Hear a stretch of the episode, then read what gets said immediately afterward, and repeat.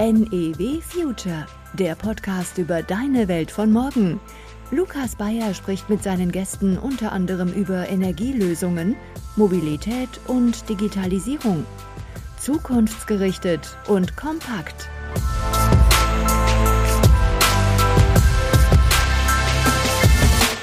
Generell gilt, dass der staatliche Anteil an den Energiepreisen zu hoch ist. Wichtig ist, dass jetzt wirklich schnell Entlastungen kommen, die auch noch in diesem Jahr wirksam werden, um den anstehenden Preissteigerungen entgegenzutreten.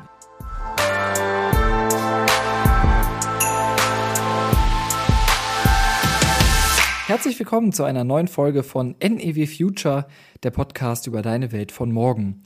Das hier ist die zweite Folge dieses Podcasts und gleich eine Spezialfolge. Ich glaube, das ist auch etwas, was noch nicht viele andere Podcasts geschafft haben, die zweite Folge schon zur Spezialfolge zu machen. Falls ihr euch jetzt fragt, warum jetzt schon eine Spezialfolge, das liegt ganz einfach an der aktuellen Situation auf dem Energiemarkt.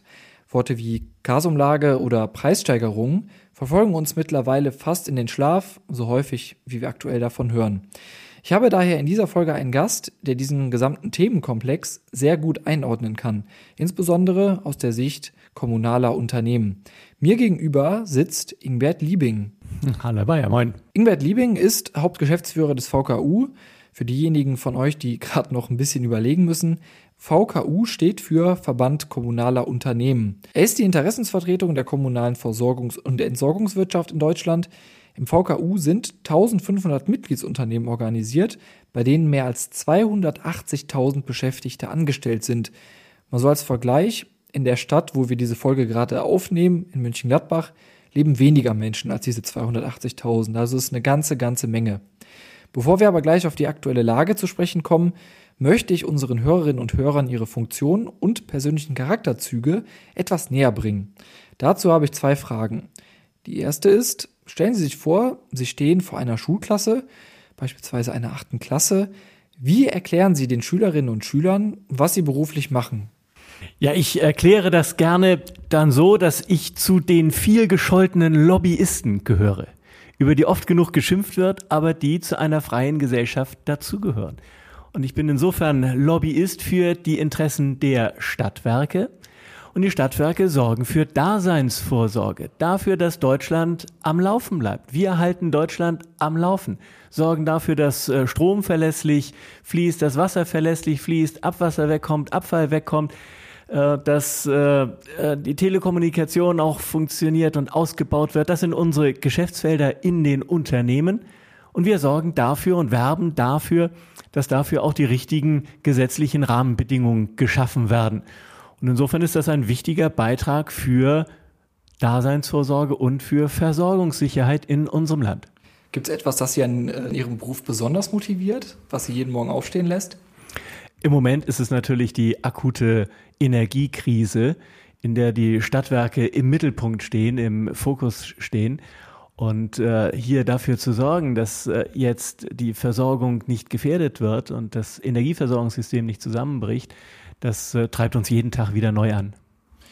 Sie sind jetzt seit dem 1. April 2020, also etwas länger als zwei Jahre, jetzt Hauptgeschäftsführer des VKU.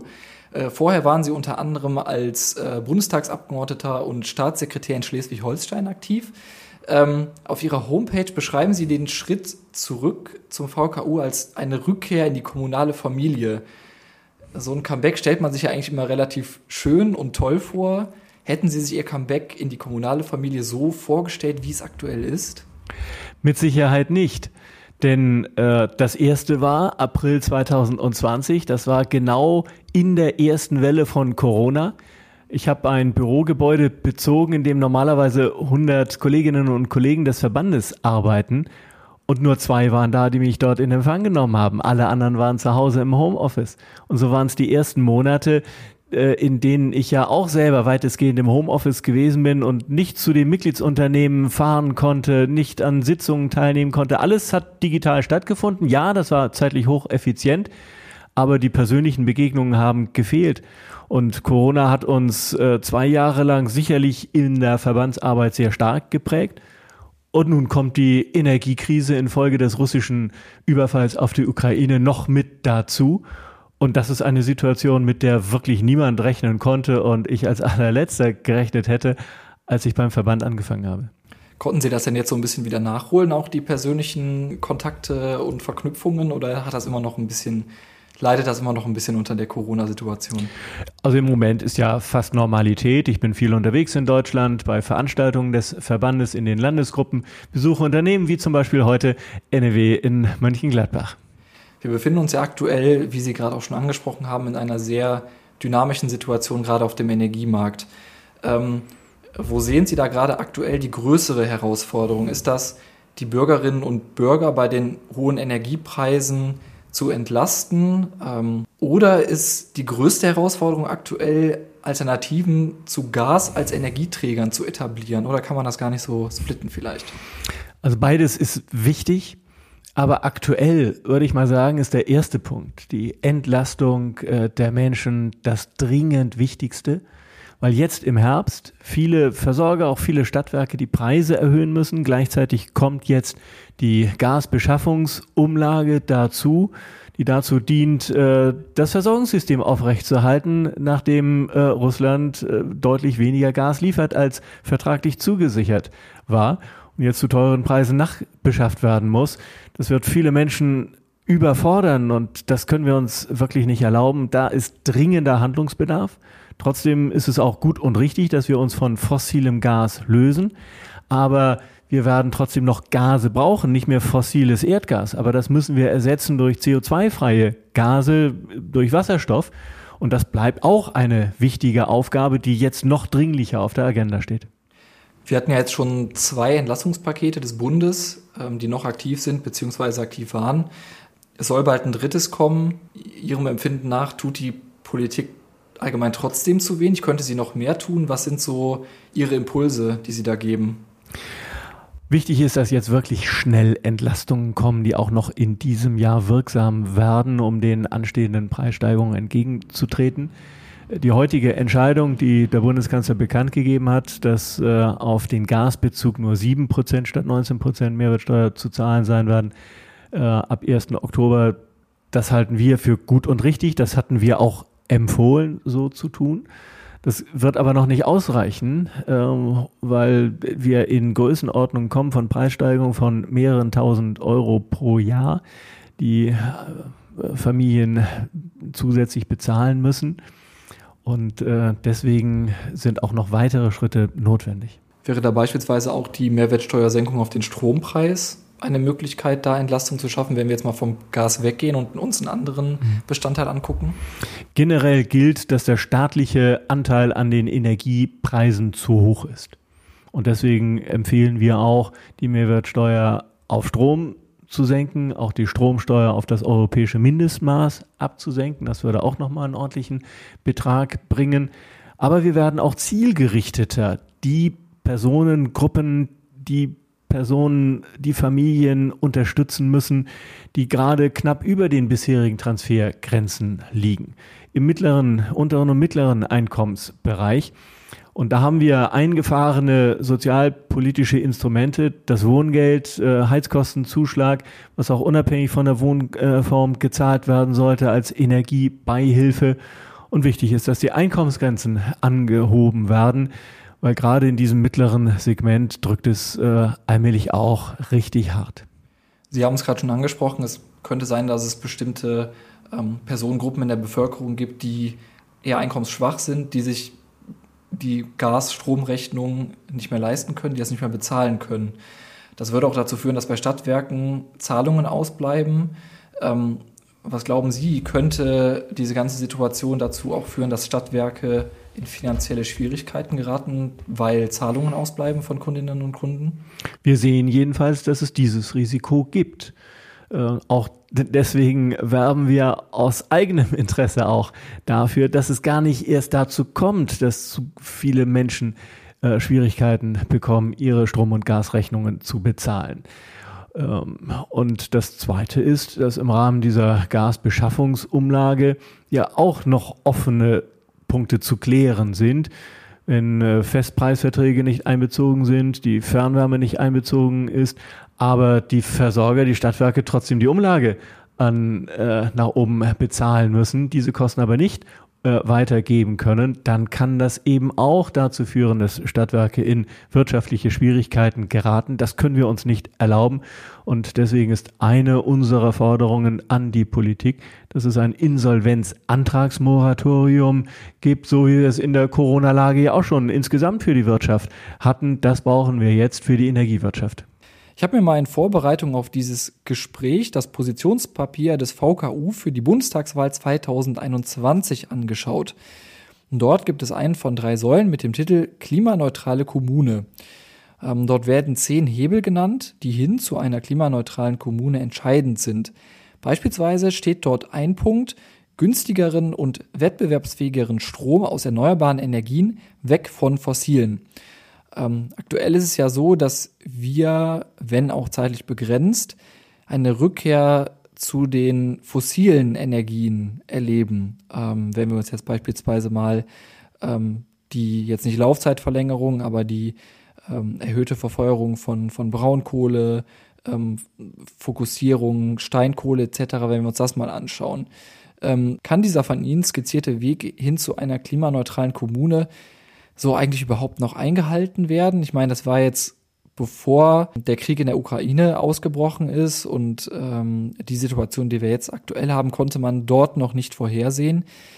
Aber ist es so, dass man diesen Weg noch einhalten kann oder ist es so, dass wir eigentlich von diesem Weg schon, schon abweichen, beziehungsweise das abzusehen ist? Ich glaube, das kann verlässlich im Moment noch keiner sagen, wie die Perspektive auf 2030 ist. Das Ziel ist ja nicht aufgegeben. Äh, es ist ärgerlich genug, dass wir jetzt nochmal wiederum stärker auf fossile Energien setzen müssen dass äh, moderne Gaskraftwerke jetzt mit Öl befeuert werden. Also äh, dem, dem Klima dient das alles nicht, aber die Alternative wäre nicht besser, wenn wir dann tatsächlich in eine Stromlücke geraten oder äh, dann im Kalten sitzen im Winter. Das können wir auch nicht vertreten. Deswegen müssen wir das begrenzt jetzt in Kauf nehmen. Das Ziel bleibt, heißt aber, dass die Anstrengungen umso mehr forciert werden müssen, äh, Strom auch durch Erneuerbare zu ersetzen und auch im Gasbereich den Hochlauf der Wasserstoffwirtschaft zu forcieren. Momentan merkt man ja, dass die Zustimmung zu Klimaschutzmaßnahmen in der Bevölkerung ja im Allgemeinen gegeben ist. Ähm, an der Akzeptanz scheitert es dann halt oft vor Ort. Wenn beispielsweise ein Windrad in näherer Umgebung gebaut werden soll oder in unmittelbarer Nähe zur, zur Heimat, zum, zum Haus etc., zur, zur Wohnung. Ähm, aufgrund der aktuellen Situation haben Sie das Gefühl, dass sich in diesem Segment der Wind so ein bisschen mehr in Richtung Akzeptanz dreht? Oder ist das nur so ein, so ein Gefühl, was Sie nicht bestätigen können? Da sind wir noch längst nicht äh, so weit, wie wir sein müssten. Äh, die Bundesregierung hat jetzt äh, einige Maßnahmen auf den Weg gebracht zur Beschleunigung des Ausbaus der erneuerbaren Energien. Das haben wir auch ausdrücklich begrüßt und unterstützen wir.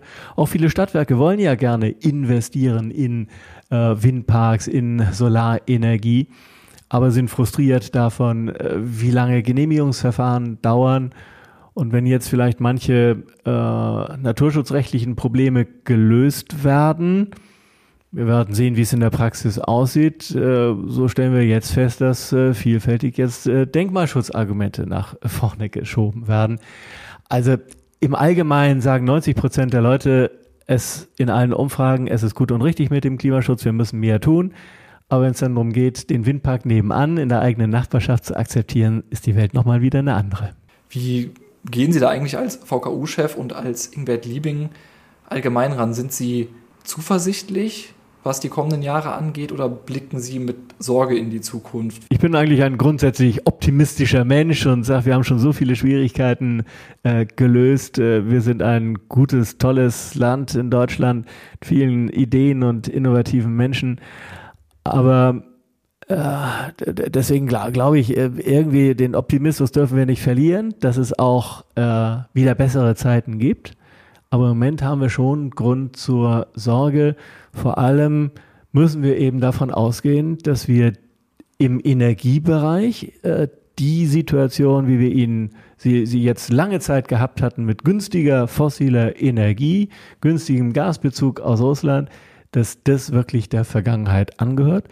Und wir werden uns auf längere Sicht auf hohe Energiekosten einstellen müssen. Und diese steigenden Preise, das merken wir ja jetzt schon. Das ist ja etwas, was in den, in den nächsten Wochen und, und Monaten einfach auf die Kundinnen und Kunden zukommt. Und ähm, ja, es wird eine, wird eine spannende Entwicklung sein, auch was, was für Entlastungspakete da noch vom Bund kommen, um halt gerade die, die einkommensschwachen Personengruppen da zu unterstützen. So, ich würde ganz gerne mit Ihnen zum Abschluss dieses Podcasts noch zwei Kategorien durchgehen ähm, und bin da gespannt auf Ihre Antworten. Hier ist die erste Kategorie. Was zum Mitnehmen. In dieser Kategorie möchte ich gerne von Ihnen wissen, gibt es irgendwas, was Sie empfehlen können? Ein Gadget, eine App oder ein Tipp, der im, äh, im Alltag weiterhelfen kann? Das Ganze muss nichts mit der Energiebranche zu tun haben, also Sie können da äh, aus einem weiten Feld wählen. Gibt es da irgendwas, was Sie empfehlen können? Naja, ähm, äh, ich nehme, habe mitgebracht die App, die ich mit am meisten nutze. Welche ist das? Und das ist die DB-App. Weil ich, äh, wenn ich in Deutschland unterwegs bin, im Regelfall mit der Bahn fahre. Und angesichts äh, der vielfältigsten Verspätungen und Probleme auf der Strecke ist die fast permanent an bei mir, weil ich immer darauf angewiesen bin, auf aktuelle Informationen, wie viel Verspätung hat der Zug, wie sieht's aus mit dem Anschluss, bekomme ich den noch oder was ist eine bessere Verbindung.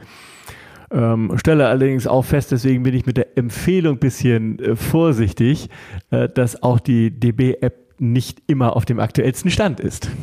Aber Sie sind grundlegend allgemein damit zufrieden oder? Äh Es ist für mich jedenfalls ein ganz wichtiges Instrument. Okay. Ich, ich glaube, viele von den Hörerinnen und Hörern kennen diese App auch sehr gut. von, äh, das von, von. Zugreisen etc. Dann haben wir jetzt noch eine zweite Rubrik.